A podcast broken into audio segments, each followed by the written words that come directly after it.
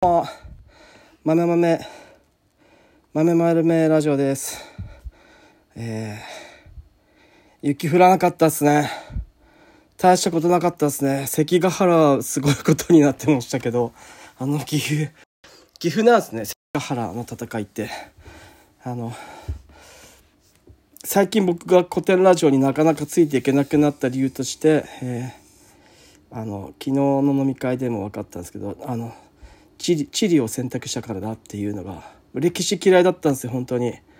あの武勇伝にしか思えなくて。いやいや歴史ってその時の権力者によっても書き換えてるでしょっていうのをもうひねくれてたんですよね僕。ずっと。中学中学校の時中学とか高校の時はもう超ひねくれてたんで。もう武勇伝じゃんっていう。もう何？あっちゃんかっこいいみたいな話でしょ。は？みたいな感じで。なんで俺そんな武勇伝学ばなきゃいけないのっていう感じでいたんで本当に好きじゃなくてもうあの丸暗記も苦手だったのでそれでそういうのもあってあの高校では地理を選択したんですけどだからね世界史とかのあの人の名前が全然わかんないですよ。オスマントルコとかっていうのはなんかいなんかねなんかで聞いたことあるけどぐらいしかなんか聞いたことあるなでも何なのかって多分でも世界史とか学んでた人ってきっとわかるでしょだから歴史とかもだから日本史とかも全然わかんないですね。はい。まだに全然わかんないですね。古典ラジオで聞いたところだけしかわかんないですよそれ以外も全然あのあのなんだろう。飛鳥なら平安。鎌倉みたいなあの 時代時代をあの丸暗記したあのあれぐらいしかあのそれぐらいしか分かんないですね。あとその時のあのなんだろうだから豊臣秀吉とか家康とか家康も何代かどうとかはさっぱり分かんないし。なんで本当に何も分かんないんでだそこら辺で最近の古典ラジオについていけなくなったんだなっていうのをちょっと、えー、あったんで、えーえー高校の受験で使う、えー、テキストを買いました。メルカリでメルカリで買いましたよ。あの歴史世界史のやつと日本史のやつ買いましたよ。これを読みながら古典ラジオ聞いたらめっちゃ面白いってツイッターであったんでまだ読んでない。封開けてないですけど買いましたよ。後でこれをゆっくり読んで冬にねゆっくりそれを見ながら古典ラジオを聞くのを楽しみにしてたんですけどちょっと今年ちょっといろいろ重なってて全然そういう気持ちになれずに、えいて昨日昨日はそもそも午前中はその県立大に行ってスマート農業指導育成指導なんて監督プログラムの話聞いてきてで帰りにその枝豆の担当の JA の職員と一緒に彼もスマート農業のやつに指導士のやつに行ってて一緒にいつも乗っけてってもらってるんですけど僕は農協のその人に。枝豆がもう壊滅的なわけですよ。あのまあものの見事に右肩下がり。超いい感じで右肩下がりなんですよね。あのまあいい感じで右右肩下がりってでまあこれはもうどうしようもなくてだからうまくこうつながってないその、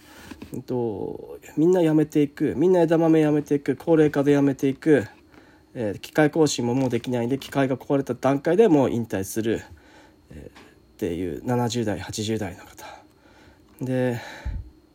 法人がそれとそれに伴い農地手放す法人が設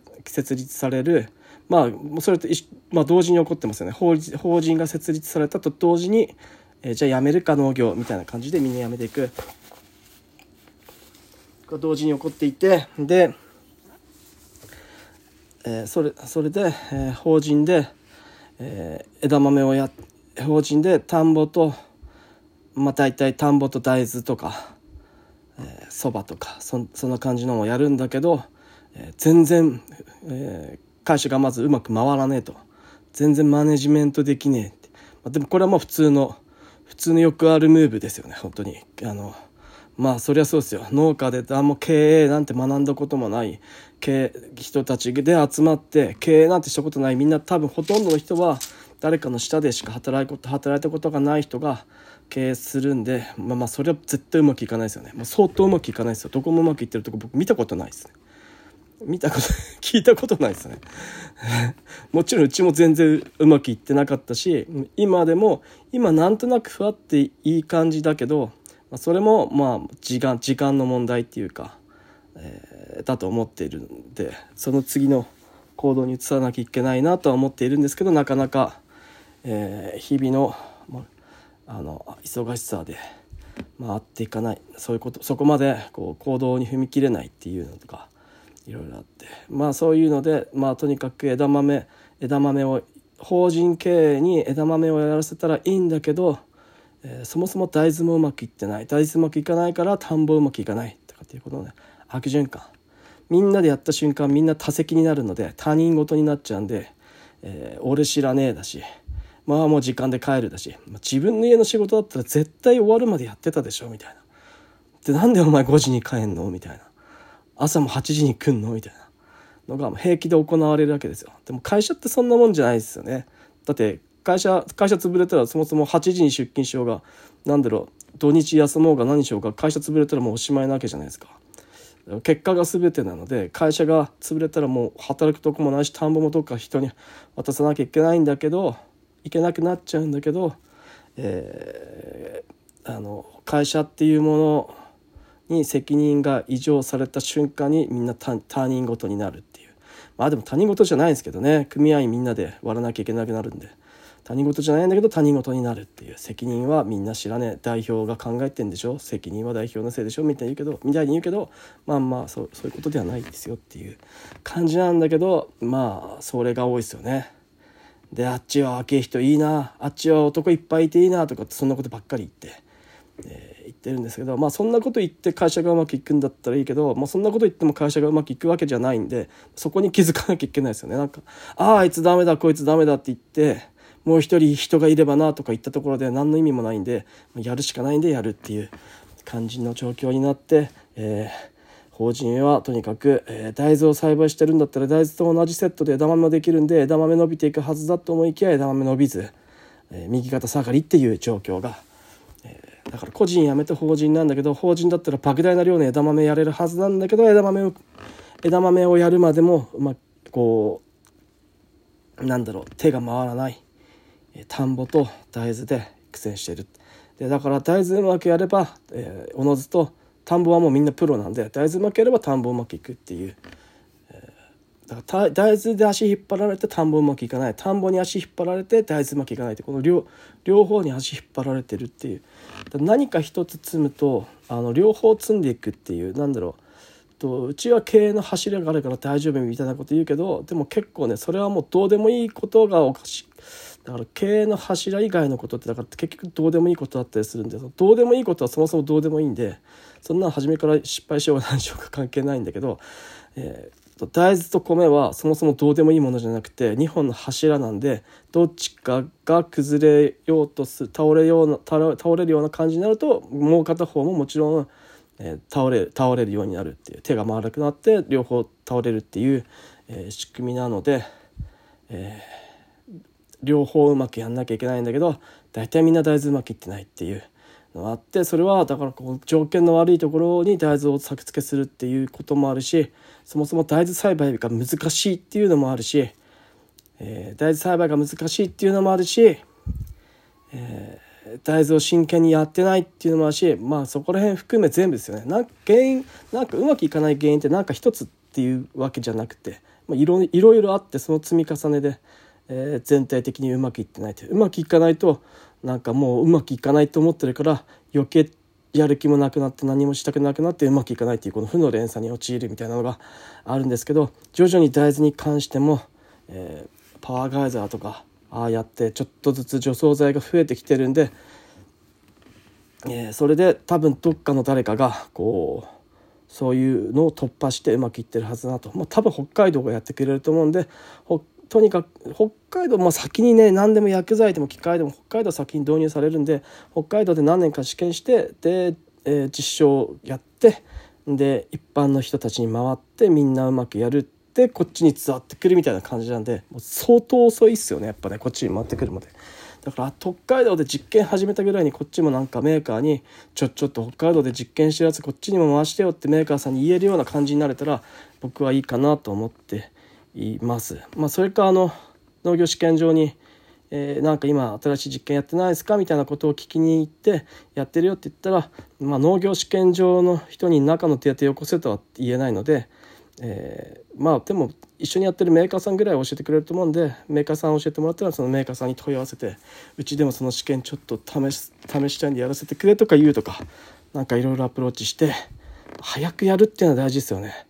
もうもう結構の時間迫られているんで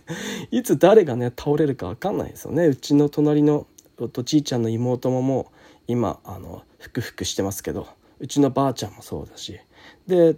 この間隣の隣って言っても遠い隣なんだけど、えー、隣の農業法人の代表も倒れ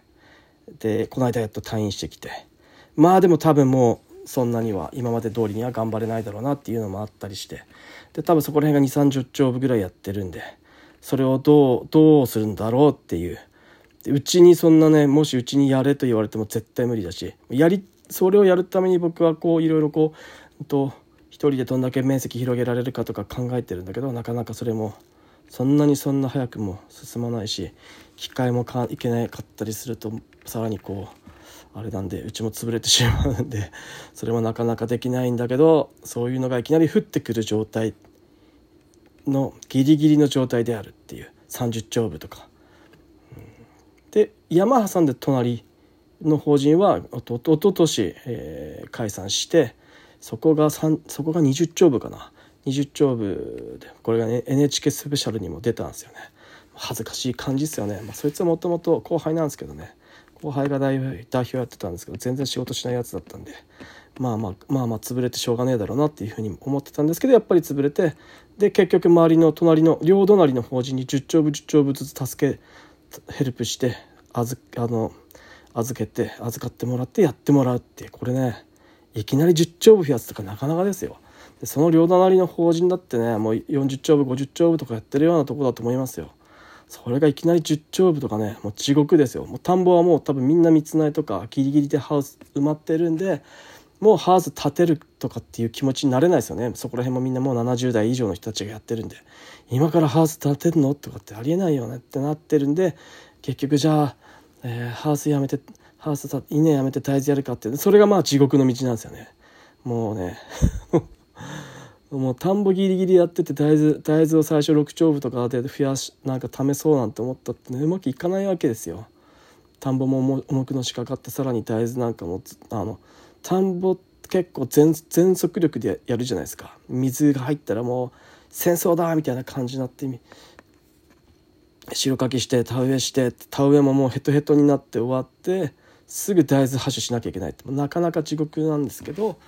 それを70代80代にさせるのかっていう感じなんですがまあでも取れる選択肢はないんで、えー、まあ、消極的選択ですよね。で大豆を選ぶと、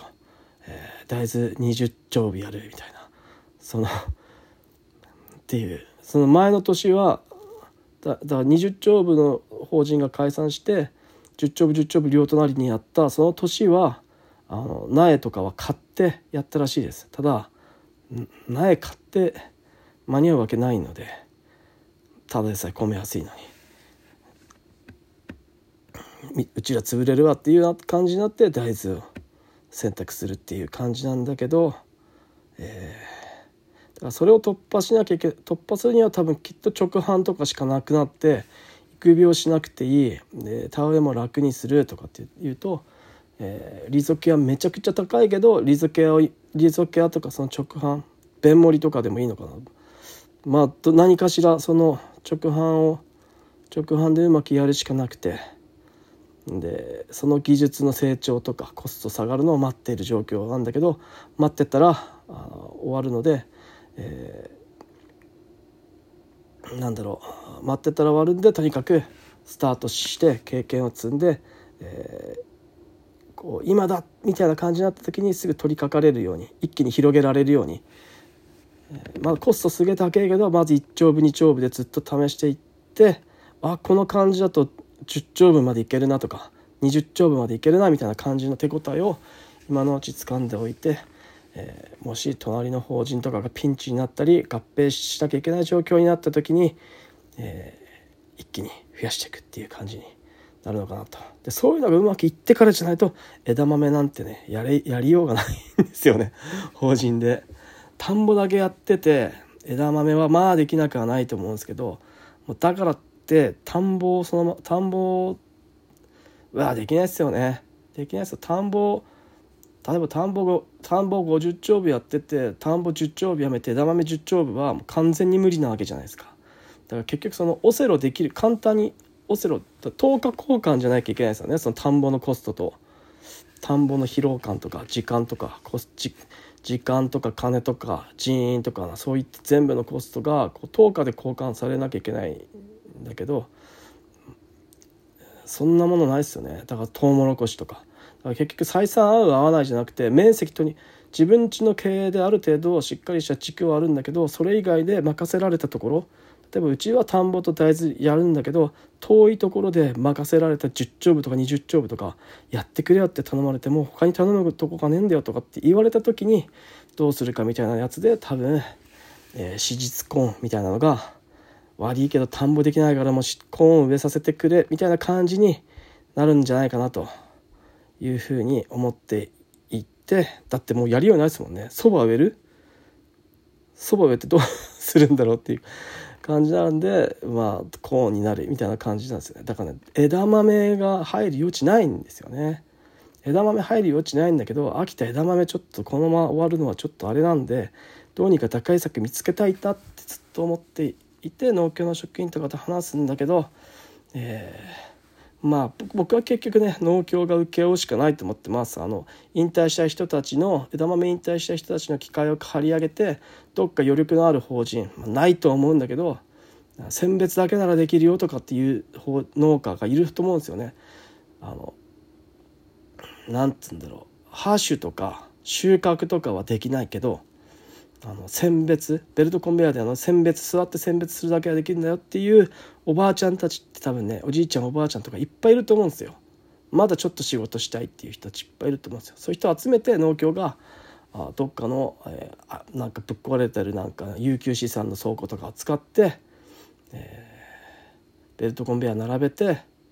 やっていくっていうことしかないんじゃないかなと。でうちら法人は、えー、断巻きで枝豆を栽培するんじゃなくってうちだったらうちはあの湯上がり娘だけ他の法人は味風花だけ他の法人は秋田ほのかだけみたいな感じでそれだけ同じ一品種だけを例えば1丁部とか2丁部とかやるという感じで、えー、やらやるっていう以外法人でっかい法人で枝豆断巻きとかってねもう無理ですよ。どう考えても。そこの法人だってずっと空いてるわけじゃないんで。だからそこら辺考えて、えー、やんなきゃいけないのかなと。いうふうに思っております。えー、なんでちょっと思ったのはあえっとハーベスタとかだからねちょっと思ったんですよ。友達が最近忙しくてあの最近忙しくなりすぎて枝豆やめてもうドローンばっかやってるんですよ。ドローンの防除ばっかやってるんですよ。でハーベスタが使ってねえじゃんって。いうことに気づきまして あいつハーベスタ使ってねえじゃんってことに気づきましてハーベスタを借りよっかなっていうふうに、えー、思ってる感じであります。これハーベスタ借りる借りるしかないでしょ。だってこれ。そいつはもうドローンで防除してお金儲かった方がいいんだからもうねそのそのハーベストうちで借りてもう枝豆収穫しますよ。それしかない。今年はそれでいこうかなと。いや今年はそれでいこう。ね。ちょっと今喋りながらちょっとふわって出てきたけどそれじゃ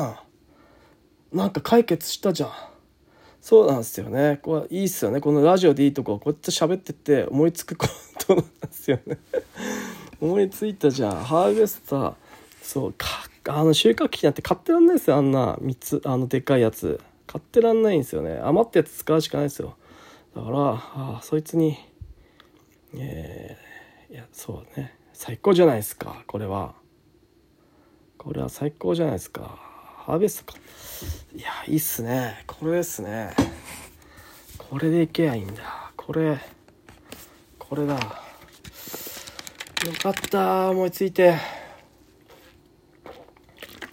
めちゃくちゃ良かった。最高。本当に良かった。俺いやよく思いついたな。まあ普通に思いつきそうだけど。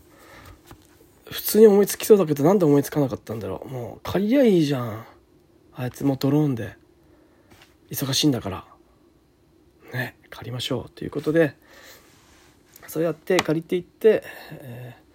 ー、まあ、枝豆引退する人たち眠ってる機会いっぱいあるんでそれを有効的に活用するために農協がそこのマッチングちゃんとしてくれればいいなというふうに思ってます。そういうのできるのは農協しかないんで。っていうか農協ってそこでしかもう生き残れないと思うんで園芸とかはそうだと思うんででそれで金稼ぐしかねえねえじゃんって思うんで農協さんはそうやってそうしたら機械の移動も少なくて進みますよね。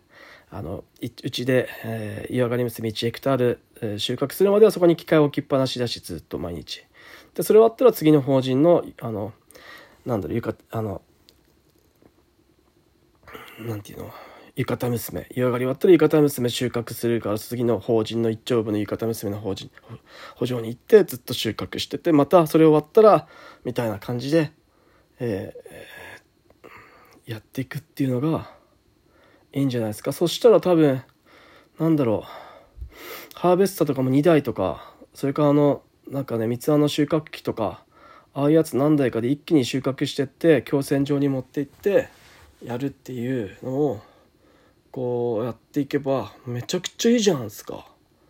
めちゃくちゃいいじゃないですか。それ。それどこの農家が辞めてどこに機械が余るとかっていうのは農協が全部把握してるから、まあ、それをやっていくしかねえなって思うんでそれをそれをなんとかする会社をなんか作れればいいんでしょうね本当はね。自分でね、はい、自分で作れたら最高なんですけど僕にはそんな暇余裕も何もないんで。あの 余裕ないんでもし何かあったらできたんだろうけど。えー、だからなんかみんなちょっと会社とか経営し始めていいなと思って僕も会社を経営し会社を経営する苦労っていうのを味わいたいので、えー、いつかやんなきゃいけない気がするんですけど自分とこの会社も。ただまだ代表バリバリやる気満々なんでややる気満々の時にはもう代表代表の僕は後ろに隠れてあのいけいけいけみたいな感じでやってあの生きていこうと思っているんで。だから結局その何ていうんですか枝豆を農協が全部そうやって引き受けてで農協のあの農協には選別機あるんで。でかい選別機あるんで。ただ荒選別みたいな葉っぱ取り除くとかあの悪すぎる豆枝豆を取り除くとかの大雑把なこう前処理みたいなのをしてあげた方が全然いいんでそれやそれをやってくれる人が必要なんでそれを農協で人を集めてやるっていう。感じになるんじゃないかなと。なんかで農協のメガ団地で、ね、トマトのメガ団地があるんですけど農協で持ってるやつ。あれなんか全然うまくいってないんで本当にあれもったいねえなと思って俺もし何もやってないんだったらもうあれ本当借りてなんかすげえなんだ100頭ぐらいあるとかって言ってた気がするんだけどまだ見たことないんですよね農協。あんなね本当に。だってじただで借りれるただただで借りれるわけじゃないけどだってねその使用料払うだけでやれるんでしょ？最高じゃないですかそんな。絶対絶対新規で収納する人とかなんか規模拡大してって思ってる人は絶対それに足突っ込んでなんかちょっとなんかやりやりやりゃいいのになとかって思ったりしてもし僕に余裕があんなら、えー、まあ来世とかですかね。まあ来世農業やらないか。っていう感じ。はいいいですね。はあっていう感じで、えー、あとなんだっけあと明日は枝豆の役員会とでで僕なんかね枝豆のうちの地域だけのなんかややこしいですよね。と農協全体で枝豆部会っていうのがあってでさらに細かく地区で区切ってちっちゃい枝豆部会ってあってそのちっちゃい枝豆部会の僕部会長やってるんですけど何にもしてないわけですよ。本当何もしてなくて。本当は勉強会とかやんなきゃいけないんだけど何もしてなくて、まあ、マジどうしようって思ってるんですけど、まあ、でもそもそも枝豆やってる人少なすぎてどうしようっていう感じなんでマジでどうしようっていう感じなんですよね。どうすりゃいいんだろうねこれ本当に。やりやりようないですよねなんか。やりようないんですよね。まあだから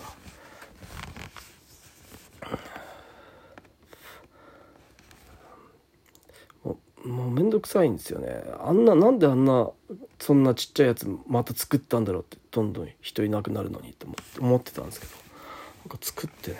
押し付けられたんですけどやめたいなって思ってるんですけどやめたいと思っても次やる人誰もいないんで何ともできないっていうなんていう。の次バトンを渡す人がいないっていう 状況ですよ。これは本当に。だからもう一刻も早くスマート農業を広めなきゃいけないし多分だいぶみんなこうやべえってもう最近感じてきてると思います。多分今年の猛暑は多分かなりいい感じでこうみんなにこう気づきを気づきっていうかなんかこうちゃんとやべえんだぞっていうのを感じさせてくれた年だったんじゃないかなと。思うんですよね。だからそういう意味ではあの今年みたいな猛暑干ばつあ去年みたいな猛暑やべえ猛暑干ばつっていうのはある意味ちょっと若干なんかきつかったんだけど、まあ、良かったんじゃないかなっていうふうに。これで、えーえー、年配の人たちやこうお疲れ様ですっていう感じで、えー、で新しい人たちが頑張っていくっていう感じですけどただ新しい人いないっていうのがね難しいですよね。でそもそもねそれで難しいしねスマート農業自体も難しいしなんか数字分かればなんかできるかっていうと数字を読み取れる力なきゃ意味ないしこれね AI とかなんとかって言ったところでその AI にどうやって指示を与えたらそのいい返答返ってくるかとかそれそれその返ってきた AI の言葉出してくれた答えを読み解く読み解けるのかっていう読み解けるか問題ありますよね。だから詳し結局な結局詳しくないと結局栽培に詳しくないとあの何の意味もないっていうのが多分後々分かってくると思うんですけど結局そういうことなんですよね。で、ま、最終的には人間関係の問題になってくると思うんですけどどこまで行ってもあの永遠に終わりはなく、えー、一つのボトルネック解消したら新しいボトルネックが出てくるだけなのでなんかみんなちょっとこうなんだろう、一個なんかクリアしたら楽になれるって思ってるかもしれないですけど、まあそんなことは絶対にねっていう、なんか何もせずにブーたれてなんか甘んじてる方が、なんかこう、ずっとグダグダできるっていうのは あると思うので、何か一つや成し遂げようと思って一つのことをややっと何年もかけてクリアすると新しいボトルネックが出てきて、またそれを、それをどうにかするためにまたっていうのが永遠続くだけだと思ってるんで。そういうの含めて、え、覚悟するみたいなのは大事なのかなとシェイクスピアの「ハムレット」には「覚悟」っていう言葉がいっぱい出てくると思うんですけどああいうのとかあの覚悟が全てだみたいなことを言うんですよね。でで死んだ俺が死んだ後のことなんか誰が知るものかどうでもいいわみたいな感じのことをね言ったりするんですよね。あのアバタローアバタローっていうめちゃめちゃ濃い声がいい人であのその要約本の要約しゃべ本のあらすじみたいなのを喋ってくれる人がいるんであれあの人の声を聞きながら僕は癒されたりしております。アバタローのシェイクスピアの「ハムレット」はめちゃめちゃ面白いです。あとなかなかあのね北条記とか ああいうねあの渋いやつとかもやあのようやくやってくれるんですよ古典古典っぽいすごい古い古典っぽいやつもあのやってくれるんで難しいやつ僕も全然わかんない初めて聞くような人のやつもその アバタローさんはめちゃめちゃいい声でやってくれるんでアバタローさんめっちゃおすすめですね。はあ、頭痛い喉も痛いけど多分これは風邪じゃなかったんでなんか なんだろう、まあ、花粉とかこうやって強風吹くとね花粉とかなんか黄砂とかそんなやつが一緒に混じって入ってくるんでなんか喉めっちゃやられたりするんですけど、まあ、それだったんだろうなっていうのがあります。あとあと撮影用のカメラちょっといっぱい買って余ってきたんでそろそろメルカリで売らないとなとあの値段がどんどんマイナスになっていくんで360度のインスタ360っていうインスタ 360X3 っていうのがすげえ良かったんですよね。あとちっちゃいドローンも最近許可ないと飛ばせなくなっちゃったんであの撮影め撮影の許可取るのめんどくせえな、まあ、慣れて今はねもうドローン今年買ってあのディップスとかで申請するの分かっ申請の仕方分かったんでもうあれなんだけどちっちゃいやつも飛ばすの許可いるのめんどくせえなっていうのとかあとはあとなんだろう。あと細かいちっちゃいカメラの23個持ってるんですけどもう使わなくなってしまったんで。その360度で撮れるやつ。農農作業してるんでやっぱ手持ちのカメラとかダメだったんですよね。全然。YouTube 撮影に使えなくて。やっぱなんか体にどっか身につけるとか。あとえーと、ヘッドバンドみたいなやつでつけて、えー、目線でカメラ撮るとか。持つやつは全然ダメでしたね。あとでかいやつもダメでしたね。あとその体に装着する時に時間がかかるやつもダメでしたね。やっぱ忙しすぎるんで。ささっとやれるやつが良かったんでそういうの。でで Insta360はあの画角考えずにあのただどっかにくくりつけておけば全部撮れるんで後で編集する時に、えー、アングルとか自分でできるんでそれはすげえ良かったなと。あの収穫のコンバインとかで収穫する時にやっぱ一人で撮影するんで外にカメラとかで撮れない撮れないんでそういう時にあのなんだろうコンバインの外にくくりつけておいて自撮り棒みたいなやつでくくりつけておけばあ結構いろんな絵が撮れるんですげえ良かったなっていうのがありますと。あとは任天堂スイッチのあのフィットネスですね。あれはいいっすね。あれいいっすね。いやあと直販の勉強しないといけないですね。ちょっと。大豆の勉強もしたいんですけど大豆はもうちょっとこれちょもうなんだろう。新しいことを学べるような学学びたいんだけどなんだろうな。学びたいんだけどまずまあまずこれもうなんかもう昔みたいにうわ毎日こんなにいっぱい学びがあるみたいな感じではもうなくなってきたので、えー、大豆は大豆も勉強はし続けるんですけどそんな感じで、えーと、お米の方にシフトしてお米の直販の勉強とスマート農業の勉強の方にシフトしていきたいなと思っている感じです。えー、以上、豆豆ラジオでした。